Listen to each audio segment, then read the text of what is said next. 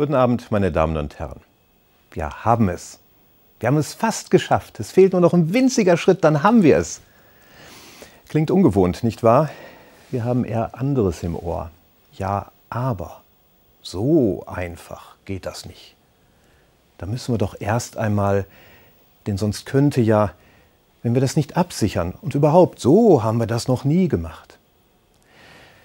Mit diesem Bürokratismus so unendlich leid dieses von Angst getriebene Zögern und Zaudern, dieses Verkomplizieren von Dingen, die sich auch viel einfacher handhaben ließen. Manchmal fehlt wirklich nur noch ein winziger Schritt, aber er wird nicht getan, weil es an Mut oder Verantwortungsbereitschaft fehlt. Nur wer aus der Sorge, womöglich scheitern zu können, erst gar nicht handelt, der ist schon gescheitert. Egal auf welche Krise ich schaue, die Corona-Pandemie, den Missbrauchsskandal oder die vielen anderen Herausforderungen, mit denen wir es derzeit zu tun haben, ich habe fast immer den Eindruck, wir Deutschen stellen uns gerne selbst ein Bein.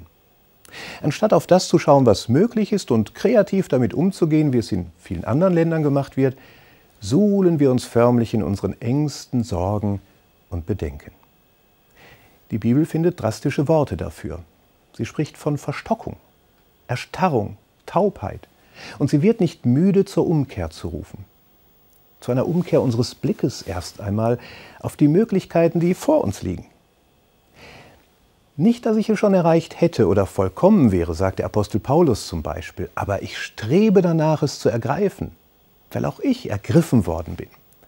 Da ist sie wieder, diese Begeisterung, dieses nach vorne schauen, dieses Ergreifen von Möglichkeiten, das mir manchmal so fehlt. Damit kommt man auf die Idee, Impfungen bei IKEA anzubieten, wie in Israel, oder Schnelltests in Discountern und Drogerien, wie jetzt bei uns. Und damit würden wir auch die anderen Krisen viel besser in den Griff bekommen, als mit all den Sorgen und Bedenken. Was den Apostel Paulus antreibt, ist nicht ein blinder Eifer oder eine flüchtige Euphorie.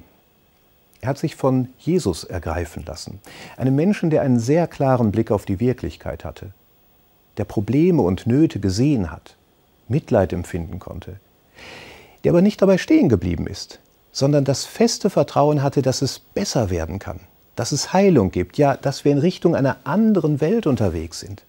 Ich glaube, das ist der entscheidende Unterschied.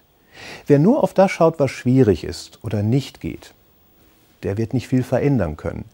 Wem es dagegen gelingt, über das Hier und Jetzt hinauszuschauen und Dinge zu sehen, die es zwar noch nicht gibt, die aber doch möglich sind, der wird handlungsfähig und dem wird es tatsächlich gelingen, vieles zum Besseren zu wenden. In der katholischen Kirche gibt es sogar einen entsprechenden Tag dazu, den morgigen Sonntag. Der trägt den schönen Namen Letare. Freut euch. Freut euch auf das, was vor euch liegt.